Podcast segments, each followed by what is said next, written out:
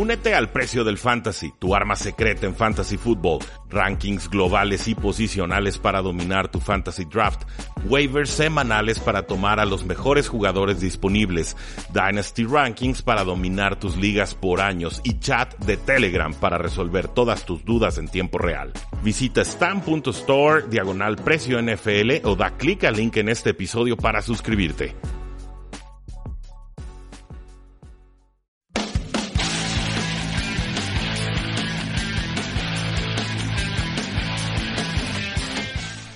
Saludos a todos, bienvenidos a Tres y Fuera, el programa donde la NFL no termina y nosotros tampoco. Lo prometido es deuda, les dijimos que íbamos a tener todas las predicciones y análisis división por división y aquí a, poco más de 13, 14 horas de que comiencen los juegos del domingo de la semana 1, estamos cumpliendo con esa promesa. Mi nombre es Rudy Jacinto, 5 años en el Radio Espectro Tapatío, analizando eh, juegos de NFL y fútbol americano en general.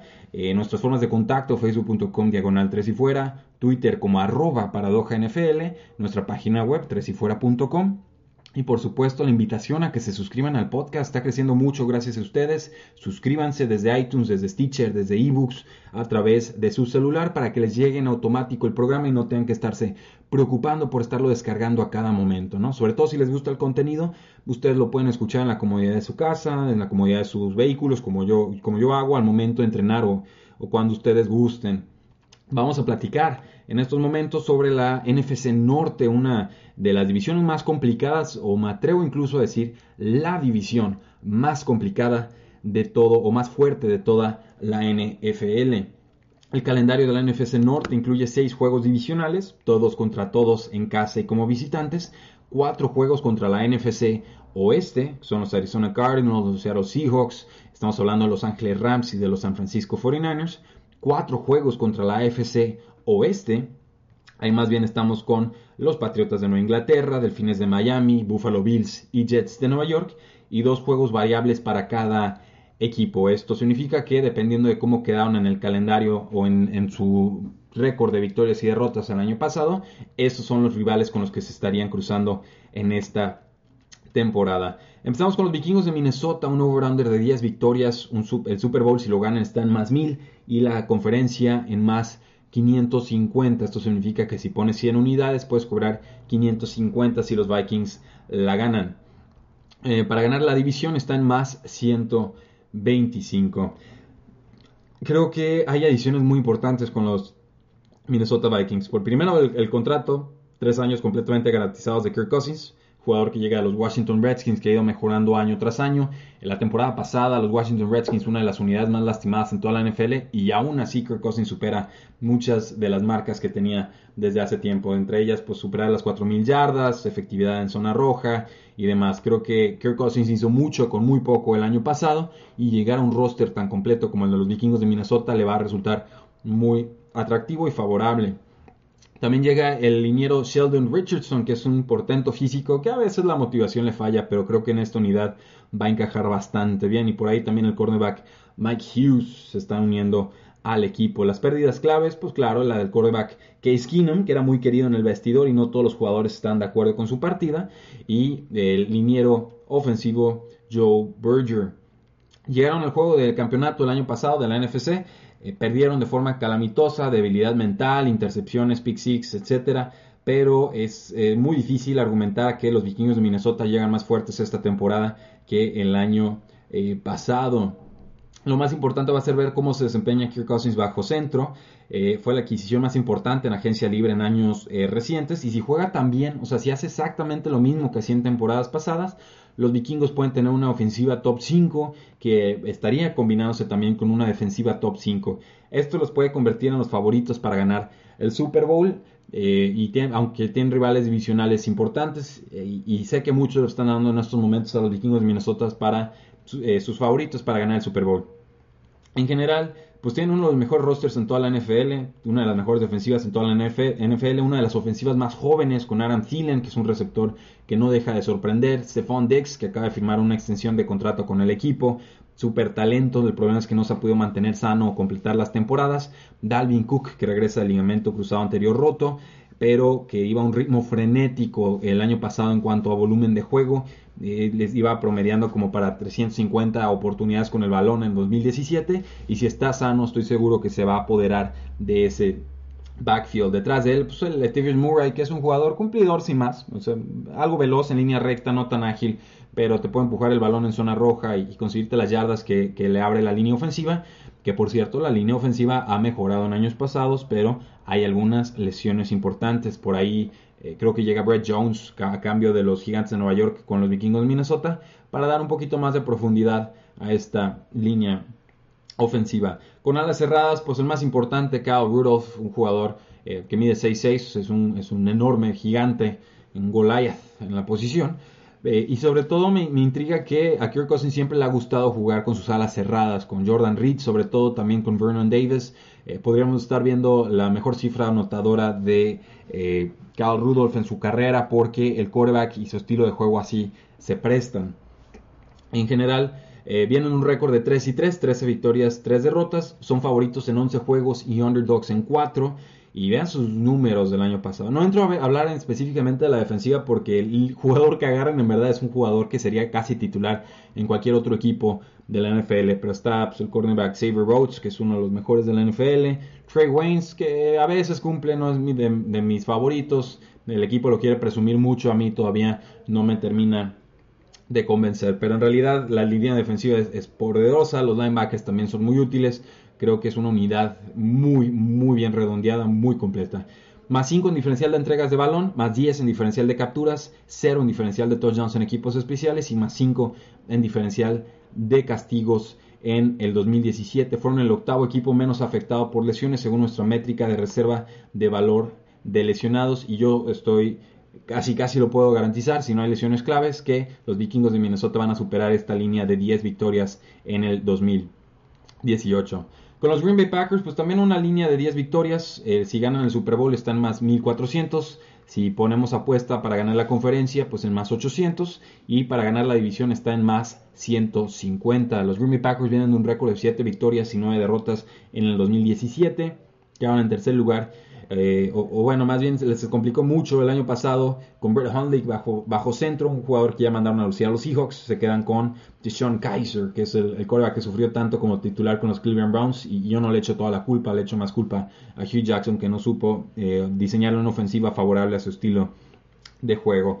Adiciones o llegadas claves, las de la cerrada Jimmy Graham, las del liniero defensivo Muhammad Wilkerson, otro talentoso que a veces también la motivación nos falla un poco. Y el cornerback Jade Alexander que llega, eh, creo que es de Louisville, pero es un, un, cornerback muy muy talentoso que cayó demasiado en el draft. Me gustó que los Green Bay Packers lo tomaran. Pérdidas claves en agencia libre, pues la del receptor Jordi Nelson que se fue a los Oakland Raiders, las del safety Morgan Burnett y las del cornerback o jugador de la secundaria de Marius Randall que ya está con los Cleveland Browns. Eh, seamos claros, si Aaron Rodgers está sano, los Green Bay Packers siempre van a ser contendientes al Super Bowl. Pero la división cada vez se vuelve más fuerte y yo cuestiono mucho a Mike McCarthy porque depende demasiado del talento de Aaron Rodgers en vez de diseñarle eh, planes o estrategias ofensivas que optimicen el estilo de juego del equipo. Pasarle a los corredores en primeras y segundas oportunidades, diseñar jugadas de trayectorias cruzadas con los receptores en vez de pedirles que todos siempre ganen con su talento eh, uno a uno contra el defensivo. Eh, cosas por el estilo son, son, son, detalles que pueden optimizar una ofensiva, pero que por tener un talento tan increíble como es Aaron Rodgers, para mí el quarterback más talentoso de la historia, eh, pues bueno, como que McCarthy se, se, da por bien servido con tenerlo ahí. Y creo que esto es un error clave, creo que es un error imperdonable. Creo que si no corrige este año, Mike McCarthy se tendría que ir, porque por algo los Green Bay Packers no han vuelto al Super Bowl en años eh, recientes y no tiene que ver con Aaron Rodgers, él, definitivamente siempre será un punto a favor. Eh, también hubo muchos problemas internos con los Green Bay Packers. Eh, nuevo general manager, nuevo coordinador defensivo. Rodgers incómodo, molesto porque le vendieron a Jordi Nelson sin preguntarle. e incluso les hizo pagar el cielo y la tierra y el infierno por extenderlo este año, pero le ofrecieron un dineral. Aaron Rodgers ya es el jugador mejor pagado en toda la NFL. Ahora es un quarterback de 35 años con un nuevo contrato, un nuevo elenco de receptores. Tiene como receptor estrella Devonte Adams, sobre todo talentoso en zona roja. Creo que puede ser el receptor número uno esta temporada si Rogers se, obsesiona con buscarlo en este sentido en zona roja y para mucho yardaje. Creo que se sigue subestimando a Devonte Adams y creo que ya entró en ese, ese elite, ese grupo elite de receptores sin que nos enteráramos. También, bueno, Randall Cobb, que viene recuperándose una lesión de pie, el receptor slot, cuesta 8 millones este año, ya se le está acabando el contrato con el equipo, pero eh, pues tiene química con Aaron Rodgers, creo que todavía puede ofrecer un buen año. Detrás de él, creo que el que va a levantar la mano como receptor número 3 va a ser Jerónimo Allison un jugador que no es tan veloz o tan alto, tan fuerte como los varios de los receptores que tomaron los Green Bay Packers en este draft, pero es un jugador confiable, un jugador que sabe desmarcarse y que siempre aparece eh, en, momentos eh, inesperados. O sea, eh, está donde tiene que estar, en el momento que tiene que estar, y esto le genera mucha confianza a Aaron Rodgers. Con Jimmy Graham, pues ni se diga, otra gran arma, sobre todo en zona roja. No sé si vuelva a ser una amenaza en cuanto a sumar yardas aéreas en sus temporadas. Creo que ya el año pasado se vio que, que está bajando mucho en ese sentido, ya no generaba tantas recepciones dentro del campo, pero en zona roja sí se volvió muy, muy importante. Con los corredores, pues llamado Adams va a ser el que empiece, un corredor cumplidor, buena protección de pase, bueno atrapando el balón, no el más eficiente, no el más efectivo. A mí el que más me gusta es el que está suspendido dos juegos, Aaron Jones, pero está suspendido dos juegos. Entonces, eh, Jamal Adams va a tener la oportunidad de ser titular con el equipo, podría quedarse con ese rol todo el año. Yo en Fantasy he estado apostando, eh, tomando a Jamal Adams en algunos sitios, pero sobre todo tomando a Aaron Jones más tarde, porque creo que tarde o temprano ese talento va a aflorar y tuvo muchísimas yardas por, eh, por intento de acarreo, por arriba de 5 yardas en cada intento, entonces eh, un jugador altamente eficiente, no tan bueno atrapando pases, no tan bueno en protección de coreback, entonces los van a estar combinando y el tercer corredor sería Ty eh, Montgomery. En defensiva, los Packers han tenido muchos problemas defensivos en años recientes. Reforzaron su, defensiva con muchos cornerbacks eh, novatos, eso me queda claro. Han tenido lesiones en la posición de linebacker. Creo, no sé quién va a ser el, linebacker titular del equipo. Han tenido dos lesiones eh, claves en, esa posición. La fortaleza de la defensiva sería la línea defensiva, sería la línea de golpeo con jugadores como Nick Perry y el mismo eh, Muhammad Wilkerson que llega en este periodo de agencia libre. Eh, calendario relativamente accesible para el equipo, son favoritos en 12 juegos, son underdogs en 3. Creo que eh, está todo posicionado para que los Green Bay Packers se ganen un lugar de comodín en esta postemporada. Menos 3 en diferencial de entregas de balón, menos 14 en diferencial de capturas de quarterback. Tuvieron un 0 en diferencial de touchdowns en equipos especiales y menos 2 en diferencial de castigos. Fueron el quinceavo o el, decimoquinto equipo menos afectado por lesiones en el 2017. Eh, creo, voy a tomar las altas con los Green Bay Packers. Obviamente, si Rodgers está sano, si no, pues borren esta predicción pero sí creo que el calendario y, el talento que tienen en la ofensiva y algunas mejoras en defensiva les van a permitir superar las 10 victorias en esta temporada. Con los Detroit Lions, un over-under de 7.5 victorias. Para ganar el Super Bowl están en más 4.000. Para ganar la conferencia están en más 2.000. Y para ganar la división están en más 550. Viendo una temporada 9 y 5, 9 victorias, 7 derrotas. Eh, y tuvieron adiciones o, contrataciones bien importantes, bien interesantes, todas en un mismo sentido mejorar el juego terrestre que ha sido putrefacto en los Detroit Lions del 2013 a la fecha. Para mí el peor grupo de corredores o de, resultados de corredores del 2013 a la fecha. ¿Qué hicieron? Sumaron al linebacker Frank Ragnow en primera ronda, sumaron al corredor Kerryon Johnson en segunda ronda, un jugador que a mí me gusta mucho, y, bueno, después eh, sumaron más tarde al, linebacker de Von Kennard. Eh, pérdidas claves, las de ala cerrada Eric Ebron, que creo ya era medio tóxica su relación con el equipo, no, no terminaba de ser consistente y se lastimaba mucho. La pérdida del linebacker Tahir Whitehead y la pérdida importante del linebacker veterano pero todavía talentoso, Haloti Ingata. Creo que de toda la división es el, roster que más se parece al del año eh, pasado. Eh, y, mejora mucho la posición de corredores. Contrataron a Leguer Blunt de las Águilas de Filadelfia, un jugador que te sabe empujar el balón en zona roja. Pero mi esperanza es que Kieran Johnson tarde o temprano se vuelva este jugador de tres downs. Aunque también por ahí está Theo, Riddick, que es bueno atrapando pases desde el backfield.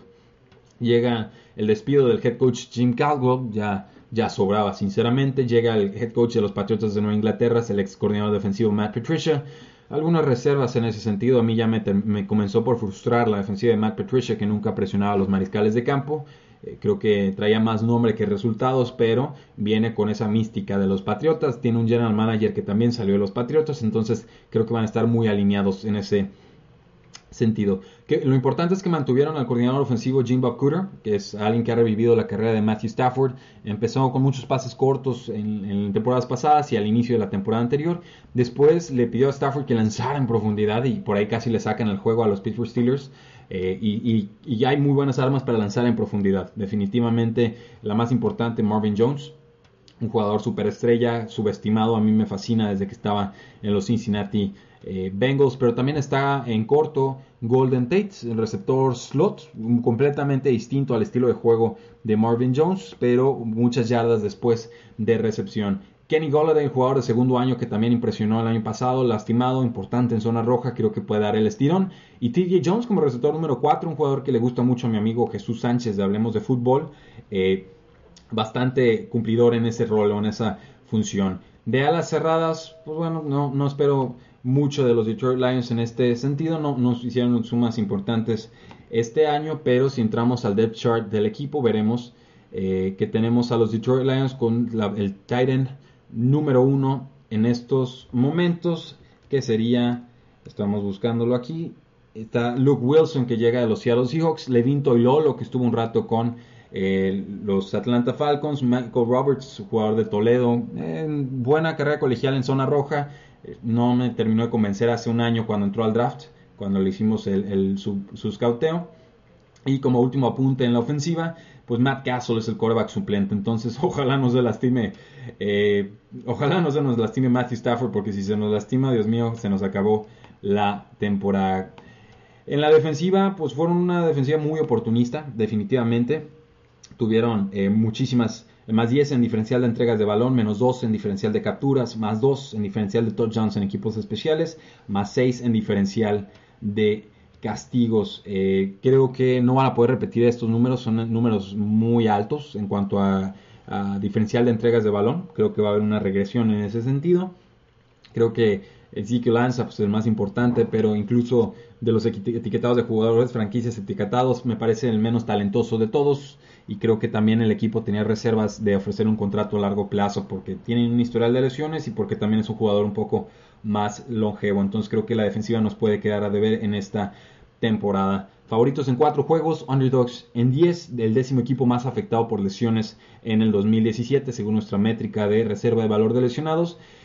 Está bien difícil la línea, quiero dar el altas, quiero dar el 8, pero eh, voy a tomar las bajas. Con los Detroit Lions creo que se van a quedar en 7 eh, o menos victorias, porque, sobre todo porque ha subido mucho el, grado de dificultad divisional. ¿Y por qué?